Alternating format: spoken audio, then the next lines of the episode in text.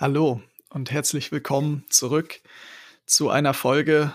Wie lang ist es her? Es ist sehr lang her von Farbverläufe, dem Podcast, von dem ich sagte, er kommt regelmäßig, aber regelmäßig kann eben auch einmal im Jahr bedeuten. Ja, heute ähm, haben wir einen altbekannten Gast aus der letzten Folge plus ähm, noch einen weiteren Coach. Wir haben einmal Last Angel und einmal Dimi, denn Zuschauer haben sich gewünscht, dass wir noch weiter auf ähm, die Coaching-Thematik eingehen. In diesem Sinne, äh, Dimi, erzähl doch mal was von Ja, dir. genau, ich bin Dimi, ich coache jetzt seit circa fünf Monaten, habe eine Ausbildung bei anderen Coaches absolviert, war Head Coach bei dem 404-Team, dem Academy-Team davon, jetzt auch dem Uni-Team und bin jetzt der Leit äh, Mitleiter eines ähm, Projekts in der deutschen Szene bei Hegersoft. Genau. Das äh, klingt, als wenn du uns wirklich tolle Einblicke geben kannst. Aber du bist hier nicht allein, sondern äh, Last Angel ist immer noch äh, an deiner Seite, um noch den Mental-Aspekt zu beleuchten. Wir kennen ihn schon aus der letzten Folge, aber sag doch noch mal, erzähl doch noch mal über dich. Ja, gerne. Ähm, ja, ich bin Leon oder auch Last Angel. Ähm, zusammen mit Dimi bin ich auch bei dem schon genannten Projekt ähm, ja, tätig. Ähm, ich habe sechs Jahre lang ungefähr, Pi mal Daumen, äh, im League Esports Bereich äh, zugebracht, sag ich mal. Hab dann aber den Bereich gewechselt und bin ins Mental Coaching gegangen, wo ich jetzt die letzten drei Monate ähm, in der französischen Region rund um die Frost Open Tour äh, gecoacht habe und bin jetzt wieder quasi zurück nach Deutschland gekommen. Ein Traumduo also für die heutige Folge, denn wir wollen ein bisschen beleuchten, worum es überhaupt beim Coaching geht, warum man Coaching braucht, gerade im League of Legends Bereich. Für die Leute, die sich das Ganze jetzt hier anhören, ähm, wir setzen ein kleines bisschen League of Legends äh, Wissen voraus. Also ähm, gerade wenn ihr keine Ahnung habt, ihr kennt bestimmt jemanden, wenn ihr einen League of Legends Podcast hört, der durchaus da Wissen hat. Trotzdem gebe ich jetzt einfach mal mit der Frage an Dimi ab. Äh, ja, Dimi, was ist Coaching überhaupt und wozu brauche ich das? Genau. Coaching muss man erstmal ein bisschen differenzieren. Hast im League of Legends Pro Player äh, Bereich mehrere Aspekte des Coachings. Zu einem das Mental Coaching, mit dem sich Leon sehr viel beschäftigt, den Game Knowledge Part und den Sozial Part. Äh, man kann es noch sehr viel weiter unterteilen, aber das wäre jetzt die grobe Unterteilung davon. Der soziale Part beschäftigt sich mit der wie die Teams sich oder wie das Team sich miteinander versteht, ähm, mit der Kommunikation etc. Dann der Mental Part, auf den kann Leon genauer eingehen, obviously mit der Mentality der Spieler, mit der Motivation etc.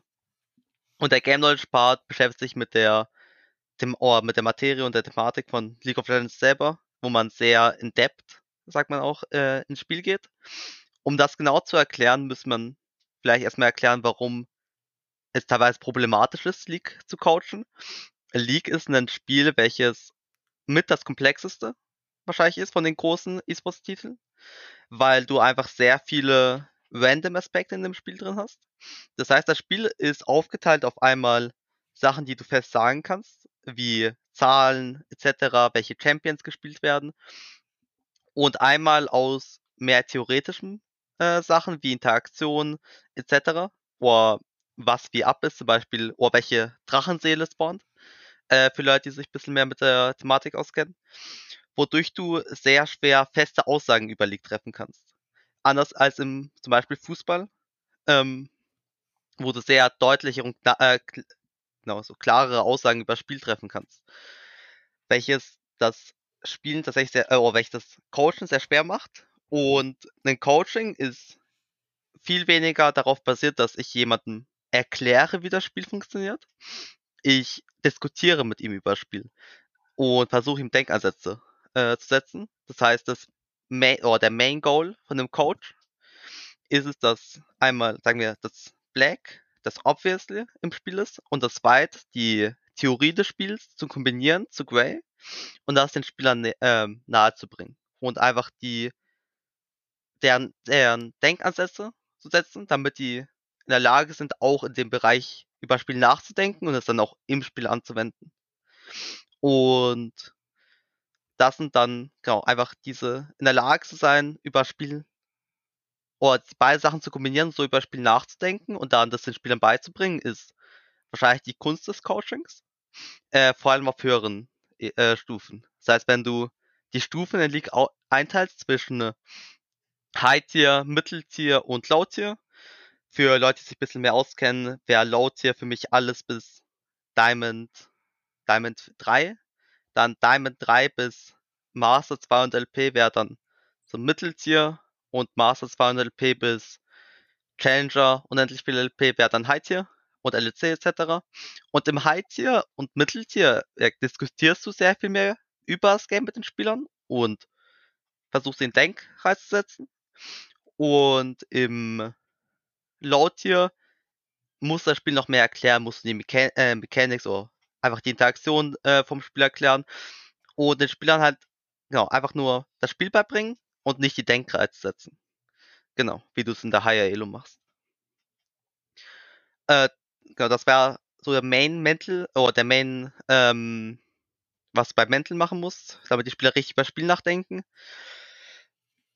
Was du in den anderen Aspekten, especially im Mental Part machen musst, kann, glaube ich, Leon genau darauf eingehen.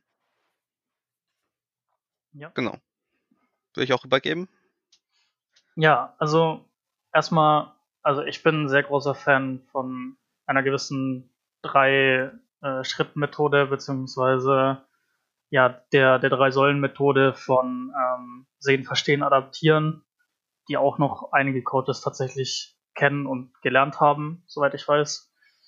Da geht's halt einfach darum, dass du prinzipiell erstmal, egal was halt los ist, sag ich mal, in, in der Situation, wenn, wenn du jetzt halt in einem, in einem Match bist oder so, äh, das ist eine beliebige Situation vor dir ähm, und du machst einen Fehler, du musst den Fe Fehler ja erstmal sehen. So, das, du musst erstmal wissen, wo der Fehler liegt, damit du irgendwas tun kannst, um äh, zu improven. Weil wenn du nicht weißt, wo der Fehler ist, dann kannst du ihn auch nicht verbessern.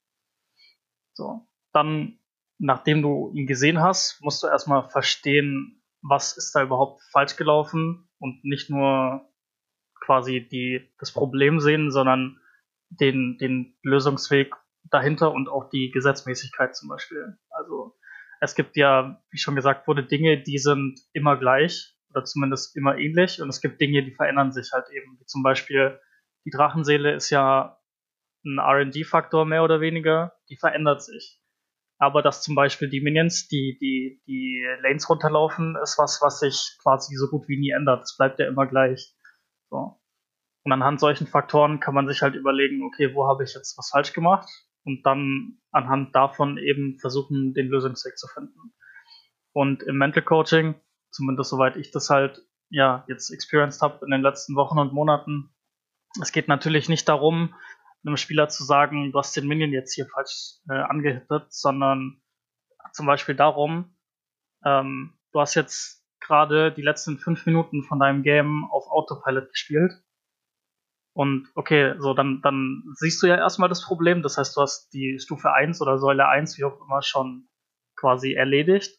Aber dann musst du verstehen, wo das Problem liegt. So ähm, ist er gerade einfach nicht in der Gegenwart und kann sich nicht auf das Spiel konzentrieren, weil, keine Ahnung, seine Freundin verlassen hat vor zwei Tagen oder so.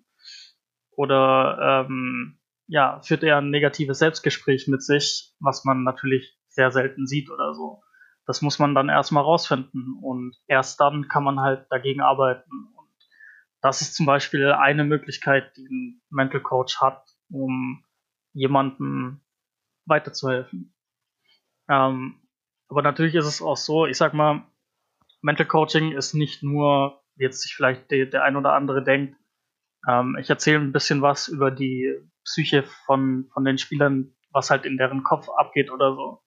Das ist ein Teil davon. Ich, keine Ahnung, also äh, ich nehme mal ein Beispiel. Es gibt ähm, in der Sportpsychologie gibt so ein Ding, das heißt Mental Map. Und eine Mental Map ist im Endeffekt ein, ähm, ja, ein, eine, eine Handlungskette, die man sich über die Zeit antrainiert. Oder, äh, erlernt, sage ich mal. Egal, ob das jetzt quasi Drive-by-Lernen ist oder ja, äh, am eigenen Leib durch, durch schwerste Arbeit oder wie auch immer, spielt erstmal keine Rolle. Aber Mental Maps ist etwas, was halt super wichtig ist für den, für den Alltag von einem, ich sag mal, E-Sportler oder auch generell von jemandem, der halt zum Beispiel ein Computerspiel spielt. Weil Mental Maps definieren ähm, den Umgang mit Spielsituationen. Und ich erkläre denen jetzt aber nicht nur, was eine Mental Map ist, wie die funktioniert und wie man, ja, das oder was die Prinzipien dahinter sind, sondern was ich zum Beispiel auch mache, jetzt von der thematischen Seite, ist ähm, das Thema Zielsetzung. Man kennt es vielleicht, wenn man kein Ziel hat, dann ist man eventuell so ein bisschen lustlos, motiviert, äh, äh motiviert, sorry, lustlos und unmotiviert oder wie auch immer, hat halt, äh, ja, negative Emotionen sind dann auch manchmal mit im Spiel oder so. Und das kann man sich natürlich nicht erlauben oder ist natürlich sehr unschön, wenn es um Performance geht, sage ich jetzt mal, wenn man auf Mid- und High-Tier vor allem jetzt mal schaut. Low-Tier finde ich hier ein bisschen schwierig anzusprechen, um ehrlich zu sein. Einfach nur, ähm, ich bin schon lange nicht mehr in diesem Bereich von Coaching gewesen, wo es um Low-Tier-Teams geht oder die, die untere Ebene von, von League of Legends und E-Sport ähm, und halt mehr in der in dieser mittleren bis ja anfangs höheren äh, ja Geschichte drinne. Aber genau, es ist halt eine generelle Sache. Und wenn man jetzt zum Beispiel auf die Zielsetzung schaut, ist es etwas, was halt im Endeffekt noch erstmal gerade am Anfang viel wichtiger ist, als äh, irgendeinem Spieler zu erklären, wie eine Mental Map funktioniert. Der Spieler muss erstmal wissen, okay, was habe ich für, ich sag mal, Eigenschaften, und wohin können mich diese Eigenschaften bringen? Was ist mein Ziel auf kurze, mittlere und lange Sicht gesehen? Und was sind Meilensteine auf dem Weg dahin? Also, was ist das nächste, was ich tun muss, um mein Ziel zu erreichen und erreichen zu können überhaupt? Und bin ich in der Lage, das jetzt schon zu tun oder muss ich mir noch andere Sachen, also Fähigkeiten oder, äh, oder so aneignen, um eben genau das zu machen? Und das ist immer so ein Thema, was überhaupt, ja, also was überhaupt notwendig ist. Es ist so wichtig, das zu machen, bevor du richtig ins Coaching einsteigst. Anderes Thema, aber gerne kann dann auch Dimi seine Sicht der Dinge dazu sagen, aber ich glaube, wir ticken da relativ ähnlich. Ähm, ja, ist einfach diese Denkweise von wegen, was ist der nächste Schritt zum Beispiel? Ja? Also die Frage, die sich da für mich stellt, äh, wenn ich euch so zuhöre, ähm, Coaching hat recht viel mit Geduld zu tun, nehme ich an. Sich äh, einen Spieler zu nehmen, sich ein Team zu nehmen und das zu entwickeln. Sehe ich das richtig? Mm, genau, Coaching ist eine reine, ja, nicht unbedingt Geduldssache, also auch Geduldssache, obviously, du musst anfangen, über Spiele anders nachzudenken, weil viele League of Legends Spieler oder League ist ein Spiel, da spielst du nicht zwei, drei, vier Stunden, vielleicht 100 Stunden, da spielst du Tausende für Stunden. Der Durchschnitts-League-Spieler hat irgendwie vielleicht 3000 bis 6000 Stunden in dem Spiel. Und, also Durchschnitts-League-Spieler, der auf höheres Niveau kommen will und Coaching nimmt. Und da musst du erstmal von diesem Autopiloting, weil in der Zeit, wo du das Spiel so lang spielst, äh, entwickelst du einen Autopilot, du entwickelst bestimmte ähm, oh, bes genau, bestimmte einfach Gewohnheiten. Weil, dass du immer auf die Lane läufst, immer die Wave rauspusht und dann AFK Roam gehst, zum Beispiel. Äh, und du musst erstmal von diesen Gewohnheiten Autopiloting wegbekommen, was sehr viel Geduld äh, obviously mit sich bringen muss. Und selber, du musst selber an dir an, äh, arbeiten können. Coaching ist sehr viel weniger, wie ich schon gesagt habe, der Coach erklärt dir was und du machst es einfach. Coach macht tatsächlich vielleicht 15% aus. Alles andere ist selber an sich arbeiten, selber in der Lage sein, über Spiele nachzudenken, sich Aufgaben und Ziele setzen. Und das ist das, wo die meisten dran, dran scheitern. Gerade im Mid-Tier-Bereich äh, ist es ja aber durchaus so, dass man viel schnelle Roster-Changes hat. Also man kauft einen Spieler ein und ähm, nach einer, nach einem Split oder nach einer äh, Season haut man den halt wieder in Wind. So nach dem Motto, geh hin, wo der Pfeffer wächst. Das ist ja kon also die Praxis scheint ja dann konträr zu dem zu sein, was Coaching an sich in der Theorie ausmacht, nämlich die gemeinsame Entwicklung. Ähm, was sagt ihr dazu, zu dem Trend, dass eben durch, durch Sponsoren, durch eben das Geld, was dahinter steht, eine hohe Fluktuation bei äh, vielen Teams herrscht? Genau, also wir sind besonders bei Hegasoft sehr, sehr gegen das gesamte Prinzip davon, weil ich bin der Meinung, dass das erstmal für die Entwicklung der Spieler fast nichts bringt. Du brauchst sehr viel länger, wenn du die ganze Zeit von Team zu Team hoppst, weil du erstmal 90% der Zeit daran da rein, rein investierst, mit sich mit dem Team anzufreunden, mit dem Team eine gemeinsame Teamdynamik aufzubauen und nicht mehr an Selbstimprovement arbeiten kannst. Das heißt, viele Spieler, die dann in dieses Rumgehoppe reinkommen, also zwischen Teams rumlaufe, werden nicht wirklich besser. Die bleiben Jahr für Jahr auf demselben äh, Wissensstand und werden immer nur langsam besser. Und overall bin ich der Meinung, dass vielleicht auch in Lower Tier, das heißt Div 2, Roundabout Master, Bezahlung nicht unbedingt in, im E-Sport dabei sein sollte, da Bezahlung sehr vieles verfälscht und viele Teams achten nicht mehr aufs Improvement der Spieler, sondern einfach nur auf den Erfolg und sind ja geldgierig. Äh, genau, und sehen halt einfach, okay, wir kaufen jetzt ein Roster und flippen rein. Weil wenn das Roster klappt, nice, dann behalten wir es bei vielleicht, vielleicht für noch einen Split. Wenn es nicht klappt, gehen sie weg und wir holen uns ein neues Team, bis sie halt ganz oben sind. Vielleicht. Aber es ist halt eine 90, 10 Chance, dass, dass das Roster einfach nicht harmonieren kann. Und lange Tryouts, die, wo man Step für Step sich die Spieler rauswählt, sich genau überlegt, yo, was brauche ich für Spieler, was will ich mit den Spielern erreichen im Endeffekt. Und sie dann langsam äh, spielen lässt, ist meistens, wo kann der viel bessere Erfolg sein, wo kann viel besseren Erfolg mit sich bringen. Und Spieler, äh, oder man sollte es auch nach Spielern suchen, die motiviert sind zu improven, wenn man ganz hoch will, anstatt die motiviert sind für Geld zu spielen. Genau. Ja, also da kann ich mich definitiv nur anschließen. Ähm, von der Mentality Coach Seite ist es halt so, Geld und, und jegliche Ressourcen im Sinne von irgendwelchen Goodies, ich sag mal, keine Ahnung, zum Beispiel, okay, ein Jersey ist jetzt was, was man zum Beispiel auch bei loweren Teams manchmal bekommt, aber gerade jetzt von, wenn man von Geld spricht, sage ich mal einfach als simples Beispiel, Geld ist halt extrinsische Motivation und extrinsische Motivation bedeutet immer, dass du niemals auf deinen Peak kommen wirst. Es geht, es funktioniert einfach nicht. Das ist eine Gesetzmäßigkeit so. Um auf deinen Peak zu kommen, um in, um in, um in diesen Flow-Modus zu kommen, wo halt alles dir so im Groben und Ganzen zufliegt, wo du deine volle Leistung und deine volle Performance abrufen kannst, brauchst du intrinsische Motivation und die kommt aus dir selber. Also zum Beispiel, weil du halt eine Challenge hast, die du unbedingt ähm, schaffen möchtest oder so und nicht, weil du für 200 Euro im Monat für irgendein Div 3 oder Div 2 Team spielst. Weiterhin sind wir auch der Meinung, dass, ähm, dass es fast egal ist, ob man Div 4, Div 3, Div 2 spielt, weil es einfach nichts bedeutet äh, heutzutage. Also es, es hat für uns keinen großen Wert, egal ob du ein Div 3 oder Div 2 Spieler bist oder ein Div 4 Spieler. Du bist trotzdem nicht an dem Punkt, wo du, ich sag mal, irgendwas Großes erreicht hättest, zumindest aus unserer Perspektive. Ähm, darüber haben wir auch schon sehr viel untereinander geredet in den letzten Wochen. Sondern wir denken halt, wenn du wirklich ja, dir einen Namen machen möchtest im E-Sport, wenn du was erreichen möchtest, dann solltest du wirklich alles daran setzen, irgendwie Div 1 oder höher zu spielen in deinen jungen Jahren, sag ich mal. Also, keine Ahnung, wenn du jetzt zum Beispiel Richtung, Richtung Div 1 Pro Div gehen, kannst du auch noch locker, wenn du 25 bist oder so. Aber LEC geben kannst du halt nicht mehr, wenn du 25 bist im Normalfall.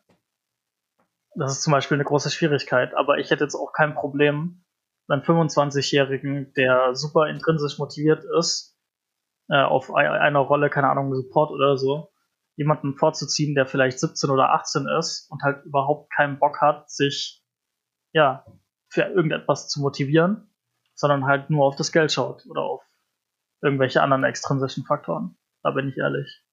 Das ist aber eine sehr, sehr gute äh, Überleitung. Ähm, jetzt jetzt finde ich doch immer die Überleitung. Dabei habe ich gesagt, ich will heute mal die Klappe halten. Ähm, ihr habt schon von Tryouts gesprochen. Und es ist interessant, also um da Kontext zu geben, der ehemalige Supporter von Sparks Esports, ähm, Social Media Manager von Wacker Gaming, ist der zufällig auch noch. Den sehe ich ab und zu auf Twitter und der hat jetzt äh, geschrieben, ja, in Tryouts ist es halt so, das Management sieht, äh, Monkey High Elo nehmen wir, Monkey wenig LP nehmen wir nicht. Ähm, das ist natürlich ein sehr kontroverser Take. Äh, wie sehen denn Tryouts äh, bei euch oder im, im Speziellen bei dir, Dimi, aus? Mm, genau, ohne vielleicht viel zu viel zu leaken äh, von Tryouts. ja, äh, bleib, bleib bitte, bleib, bleib bitte im, im rechtlich okayen Rahmen. Ähm, natürlich keine, keine Geheimnisse, aber vielleicht kannst du uns trotzdem einen kleinen Einblick geben. Na, na klar, genau. Äh, Tryouts sind, wie ich schon vielen Spielern erklärt habe, ich glaube, jedem Masterspieler, dass er seine 20, 30 äh, Champions gut spielen kann, auf einem sehr soliden Niveau spielen kann. Es interessiert mich nicht zu sehen, wie ein Spieler auf seinen besten Champions andere Spieler stompt. Es interessiert mich zu sehen, wie ein Spieler seine Game Knowledge anwendet, um bestimmte Probleme zu lösen. Oder um bestimmte Team-Kombos zu spielen. Ähm, oder ob ein Spieler in der Lage ist, in einer Team-Kombo, die vielleicht ungewöhnlich ist, mit ungewöhnlichen Picks, äh, zum Beispiel in der Leona Mitte, ob er jetzt in der Lage ist, da zu sehen, was ist mein Window, was muss ich machen, weil eine Leona Mitte unterscheidet sich von ihrem Kit von einem Standard-Midlaner, aber sie hat immer auch dieselben Aufgaben wie ein anderer Midlaner, wie zum Beispiel Warding, Jungle Tracking, mit dem Jungle zusammenarbeiten. Und ich will sehen, ob er in der Lage ist, seine Game Knowledge anzuwenden, obwohl ihm sein Autopilot von seinem Main Champion fehlt. Wie ich davor erwähnt habe, haben boah, entwickelt sich ein Autopilot bei vielen Spielern, wenn sie League spielen. Und der ist, entwickelt sich besonders auf den einzelnen Champions, die man halt OTP, die man sehr viel spielt. Und wenn man einem Spieler diesen Autopiloten wegnimmt, dann sieht man, wie er tatsächlich mit seiner Game Knowledge umgeht. Und das ist, was mir wichtig ist. Mir ist auch ziemlich egal, ob der Spieler jetzt Diamond 3 oder Grandmaster ist, weil Solo gespiegelt nicht unbedingt seinen Competitive-Rang wieder, also seinen ähm, E-Sports-Rang, sagen wir es mal so. Ich will sehen, wie ein Spieler, ob ein Spieler in der Lage ist, über Spiel nachzudenken, wie er über Spiel nachdenkt und genau, ob er coachable ist, auch wie er persönlich drauf ist. ist ja, da kann ich auf jeden Fall nur zustimmen. Also ich muss, ich, ich sag's mal so, für mich, Elo ist zwar in gewisser Weise ein Indikator, weil natürlich kann man sagen, der Average Diamond Spieler ist schlechter als der Average Grandmaster-Spieler. Also das ist so ein Satz, wo ich absolut verstehen kann, wenn man den raushaut. Ähm, aber overall äh, ist Solo Queue hat einfach andere Prinzipien und Regeln als Competitive. So. Es gibt so viele Möglichkeiten, sich in Solo Queue hochzuspielen, die in Competitive niemals funktionieren würden. Weil du halt einfach dann bei gewissen Spielstilen oder gewissen Gewohnheiten, die du in Solo Queue hast, die vielleicht funktionieren, weil der Gegner nicht in der Lage ist, das Ganze zu punishen, würde in Competitive niemals funktionieren auf dem gleichen Niveau, weil der Gegner weiß, wie er da, damit umzugehen hat. So. Und deswegen, es kann durchaus sein, dass ein D3, D4-Spieler besser spielt als ein Grandmaster-Spieler. Und Dimi hat schon super erklärt.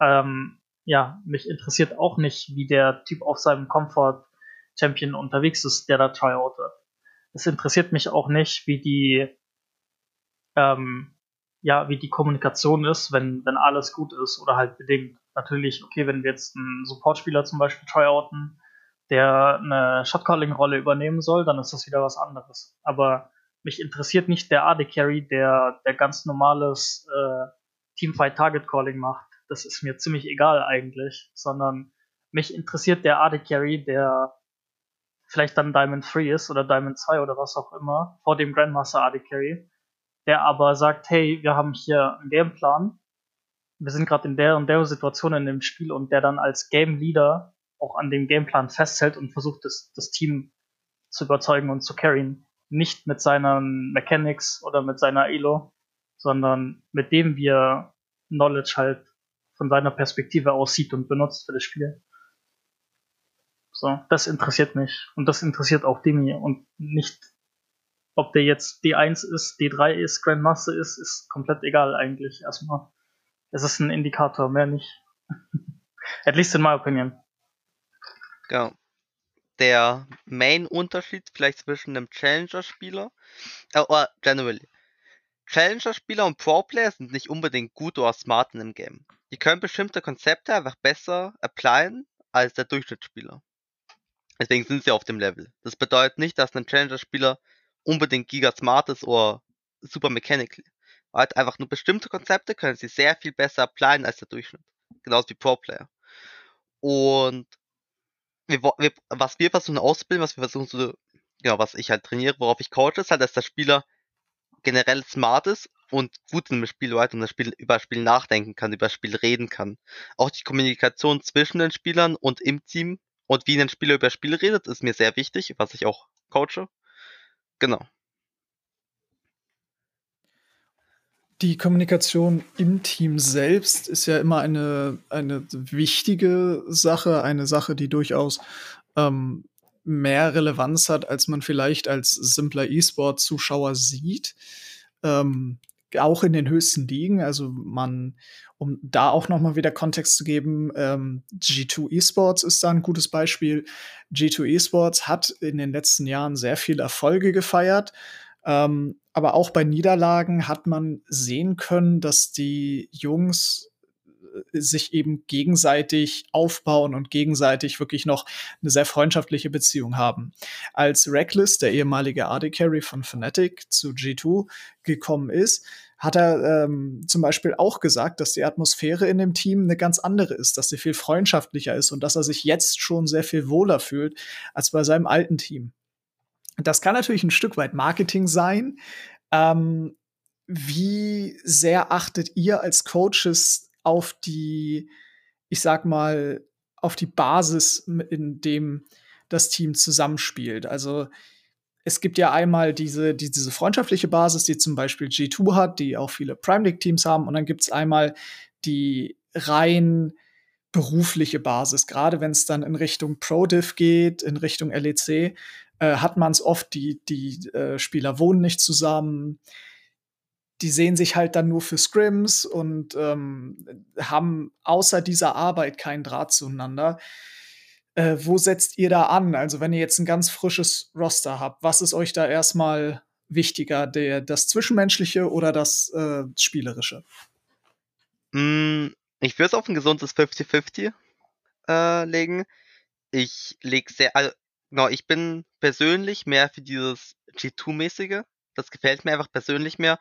Ähm, ich mag den offenen Umgang mit Menschen sehr viel mehr als diesen diktatorischen und arbeitsumstandmäßigen. Äh, also, dass ich halt, you know, der Coach ist der Boss, das finde ich nicht gut. Ich finde eine, ja, eine Diskussion, eine gesunde Diskussion mit den Spielern und gesunder Umgang mit Spielern sehr viel angenehmer und sehr viel besser, ähm, als den Spielern was vorzuschreiben. Und ich lege sehr viel Wert auf beides. Ich, ähm, especially in den Early Phase will ich erstmal, dass die Spieler miteinander spielen, so vielleicht zwei, drei Wochen einfach Einspielzeit haben, aufeinander eingehen können, wissen, was kann der andere, etc. Genau, einfach wissen, ähm, sammeln über ihre eigenen Mates. Und danach lege ich sehr viel auf Teamaufgaben. Das heißt, Aufgaben, die außerhalb von League passieren, aber still mit League zu tun haben und die im Team ähm, passieren aber auch so Sachen wie vielleicht zusammen irgendein anderes Spiel aus der League spielen, kann sehr viel Teambuilding aufbauen, worauf ich sehr viel äh, Wert lege. Und genau, Ingame technisch, es werden halt immer nebenbei Scrims passieren, wo sich Ingame kennenlernen etc.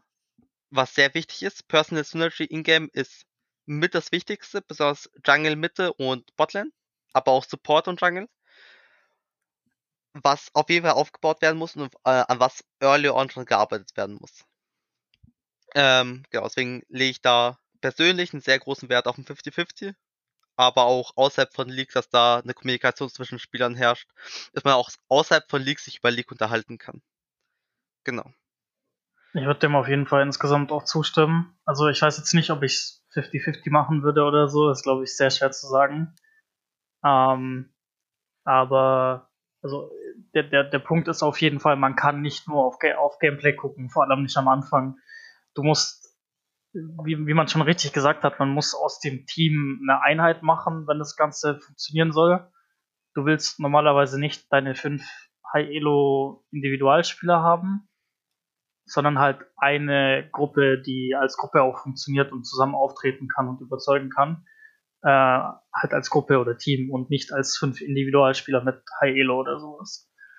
Ähm, deswegen finde ich auch zum Beispiel, was ich jetzt so die letzten Monate und Jahre immer ganz gerne gemacht habe, wenn ich zu einem neuen Team gekommen bin, ähm, da oft einfach die Möglichkeit nicht gegeben war, zum Beispiel offline zu bootcampen oder so, wo man ja sehr viel an äh, Teambuilding-Maßnahmen machen kann und es auch machen sollte, zumindest in meiner Opinion, ähm, verschiebe ich das Ganze einfach ganz gerne auf ein Online-Bootcamp, was man halt ohne großen Zeitaufwand halt einfach durchziehen kann. Man braucht im Endeffekt nur ein Wochenende und einen guten Plan und fünf Spieler und einen Coach. So, das war's schon.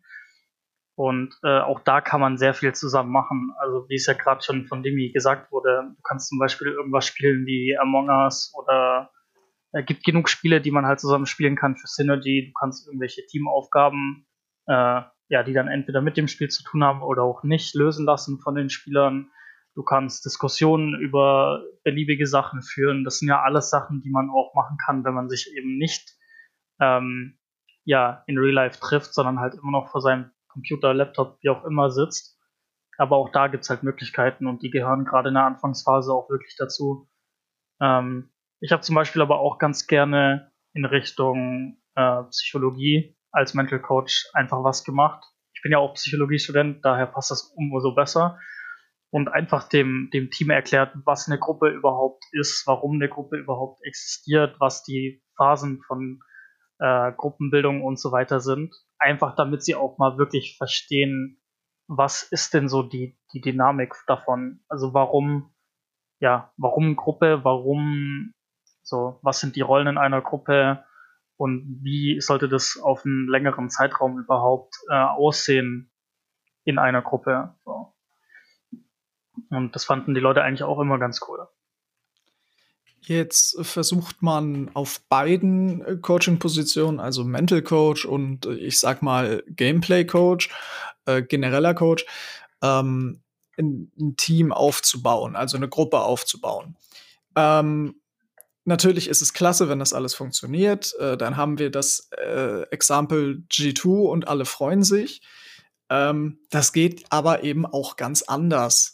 Und die Frage, die mir jetzt in den Kopf kommt, ist, wo sind denn bei euch so Red Flags? Also wann sagt ihr, okay, hier stimmt irgendwas mit der Gruppendynamik nicht? Muss da, äh, muss erst einer anfangen zu weinen und zu euch kommen oder habt ihr da gewisse gewisse Zeichen, die ihr wahrnehmen könnt? Und vor allen Dingen, wenn ihr das wahrnehmt, wie geht ihr da vor? Geht ihr da einen sehr pädagogischen Approach mit wir reden mal drüber? Oder versucht ihr das so ein bisschen äh, unterschwellig gerade zu rücken? Gerade bei jüngeren Spielern ähm, stelle ich mir das nicht ganz einfach vor. Ich glaube, das ist eine Frage, die man generell sehr schwer beantworten kann. Hm, bei, genau, es kommt halt immer auf den Spieler drauf an und auf das Problem selber. Bei viele Probleme äh, wollen wir natürlich von Anfang an auszu äh, aussortieren mit langen Tryouts. Das heißt, Spieler, die tilten etc., äh, dass wir einfach Spieler mehrfach sehen, auch nicht nur in einer, einem Tryout, die hat mehrere Chancen, äh, sich zu beweisen und zu sehen, wie die spielen. Wie ist die Synergy zwischen den Spielern von Anfang an und verstehen sich untereinander? Weil es macht keinen Sinn, zwei Spieler reinzutun, die sich einfach untereinander komplett überhaupt nicht verstehen. Und genau, da, das ist ein Weg, das Ganze erstmal auszusortieren. Klar, man sortiert damit nicht alles aus, aber man gibt sich alle Mühe.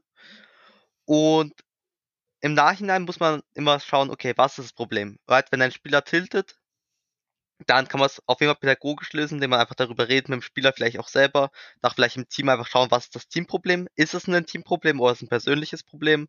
Ist vielleicht auch weiter hinter ähm, oder irgendwas dahinter, right? Privates etc. Ähm, und wenn es andere Probleme sind, dann. Ja, es kommt halt einfach immer aufs Problem drauf an. Wenn die Teamdynamik überhaupt nicht stimmt und es einfach nicht funktioniert über längere Zeit, da müssen teilweise auch dramatische Changes gemacht werden, wie ein Roster Swap. Ist immer sehr ungern, weil es dann irgendwo auch die äh, das Improvement der Spieler stört. Klar, äh, du hast einfach neuen Spieler, du musst dich wieder an einen neuen Spieler gewöhnen, aber wenn du mit dem Spieler nicht klargekommen bist, dann hilft auch, dann wird so so dein Improvement gestört. Das heißt, man muss auch teilweise einfach Grenzen ziehen.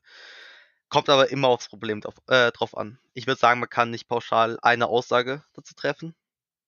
Genau. Nee, also ich glaube, es gibt schon hier und da so ein paar Yellow Flags, wo man dann halt alarmiert sein kann, sag ich mal. Also auch wir haben das natürlich im Voraus schon mal zusammengefasst, sag ich mal. Jetzt mal ein Beispiel ist halt natürlich Toxicity. Ist ein naheliegendes Beispiel, wenn ein Spieler nicht den nötigen Respekt mitbringt, äh, sich wie ein, die Axt im Wald verhält, grob gesagt, dann kann man natürlich erstmal relativ schwierig mit dem viel anfangen. Aber auch wenn das Problem erst auftritt, nachdem dieser Spieler im, im Team gesetzt ist und gelockt ist, es gibt halt verschiedene Umgangsformen damit, aber ich sag auch mal so, den Spieler rauszuwerfen, ist eher so eine Notlösung, die man halt erst tun sollte, wenn es halt wirklich über vielleicht wochenlang Probleme gibt und man einfach anders keine Möglichkeit findet, diese Situation aufzulösen ähm, oder die, die Probleme zu verringern, dann würde ich auch einen Kick oder einen, oder einen Bench oder was auch immer in Betracht ziehen. Und davor halt, wie Demi schon gesagt hat, also es gibt da genug Möglichkeiten aus dem pädagogischen Bereich äh, oder psychologischen Bereich auch, wie man halt damit umgehen kann. Und die Frage ist natürlich immer, wo, wie gesagt, wo ist das Problem und wie kann man das lösen? Verstehe. Ähm, wie ein schlauer League of Legends Spieler irgendwann mal sagte, bestimmt, äh, Ego ist der Feind. Ähm, Ego ist natürlich auch ein Thema, wo man dann in den, in den höheren äh, Spielniveaus eher drauf stößt, weil ich sag mal, ich kann mir schwer vorstellen, dass ein Diamond 4 Spieler das größte Ego hat außerhalb der Solo Queue. Ähm, trotzdem kann ich mir, trotzdem denke ich mal, dass das auch durchaus ähm, ein Zeichen wäre, gegen das man dann vorgehen kann. Ja, ähm, damit haben wir aber schon mal eins der Probleme beleuchtet, die ein, auf die ein Coach treffen kann, nämlich eine, ich sag mal, schlechte Team-Synergie. Ähm, gibt es noch andere Probleme oder andere Herausforderungen, andere kritische Punkte, wo man äh, als Coach so ein bisschen ins Schwitzen kommt? Hm, vielleicht, wenn die Spieler auf einen nicht eingehen und nicht verstehen, was ein Coach macht und einfach andere Erwartungen an den Coach haben und vielleicht auch einfach nicht die Aufgaben erfüllen wollen, die ein Coach einem gibt, weil die den Sinn dahinter nicht verstehen. Allgemein die Kommunikation zwischen Spielern und Coach sollte eigentlich immer gut sein, damit es ein, so ein Erfolg wird. Das könnte ein Problem sein, dass Spieler einfach nicht, nicht das machen wollen, was ein Coach von denen mehr oder weniger verlangt, wie zum Beispiel eben, wie ich davor gesagt habe, Aufgaben. Und das, das kann teilweise ineinander raten. Und das Thema Ego, mh, hm, Ego ist immer was, ich sag mal, Relatives. Du wirst als Diamond 4 Spieler ein hohes Ego gegenüber einem Goldspieler haben, aber nicht gegenüber einem Challenger Spieler. Auch das kann natürlich passieren, aber das ist halt unwahrscheinlicher. Und wenn du jetzt zum Beispiel als Coach Lore Elo hast, als der als ein Spieler kann es natürlich passieren, dass ein Spieler sagt, nee, von dir lasse ich mir nichts sagen, du bist, weiß nicht, Platin, ich bin Grandmaster, auf dich höre ich nicht. Passiert nicht oft, aber das könnte zum Beispiel ein Problem sein, wo vielleicht wieder das äh, Thema Ego mit reinspringt. Naja, ich glaube, generell ist es schon so, dass man sich erstmal ein Stück weit den Respekt erarbeiten muss von den Leuten, außer man ist irgendwie schon bekannt oder so. Aber ich glaube, selbst dann muss man erstmal die Leute auf seiner Seite haben die Leute müssen halt merken, dass man weiß, wovon man redet, dass man ihnen wirklich helfen möchte und auch helfen kann ähm, und sich dann darauf einlassen. Ähm, ich habe aber auch schon viele Leute, gerade Spieler getroffen, die, keine Ahnung, ich sag mal, Bereich Master vielleicht auch ein bisschen höher waren, die gesagt haben, yo, wozu brauche ich einen Coach? I mean, und das ist halt einfach Quatsch, in my opinion, weil ähm, du wirst dich wahrscheinlich nie so weit entwickeln, in, in ähm, ja, also mit Eigenimprovement und, und Selbstimprovement, wie wenn du es kannst, wenn du einen guten Coach an deiner Seite hast. Ich meine, nicht umsonst arbeiten auch Profisportler und Profiteams mit guten Coaches zusammen oder, oder haben Coaches als Bestandteil von der Teamstruktur. So, ich, ich finde, anders ist es sehr, sehr schwierig bis unmöglich gut zu sein. Natürlich gibt es bestimmt Fälle, wo du, wo sich jemand aus äh, äh, Selbstimprovement so weit hochgearbeitet hat, auf ein sehr, sehr hohes Niveau, aber die sind halt eben echt vergleichsweise selten tatsächlich, ja. Was mich noch mal interessieren würde, wo wir jetzt bei den ähm, Herausforderungen waren, die ein Coach durchaus zu, ja ins Gesicht äh, geschmissen bekommen kann.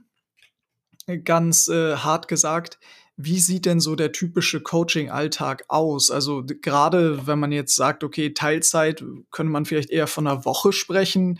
Ähm, es ist natürlich in LEC-Teams, LCS-Teams und besonders im asiatischen Raum ganz anders. Die sind dann da natürlich von morgens bis abends bei den Spielern, mit den Spielern äh, am Arbeiten. Ich denke, dass das in dem Niveau, in dem wir uns hier befinden, noch nicht unbedingt der Fall ist, aber äh, ohne jetzt ich sag mal, zu viel Insiderwissen rauszuhauen. Ähm, wie sieht so ungefähr die, die Woche eines Coaches aus im, im Bezug auf Vorbereitung, Teamarbeit, äh, möglicherweise dann auch Spieltage, Vor- und Nacharbeit?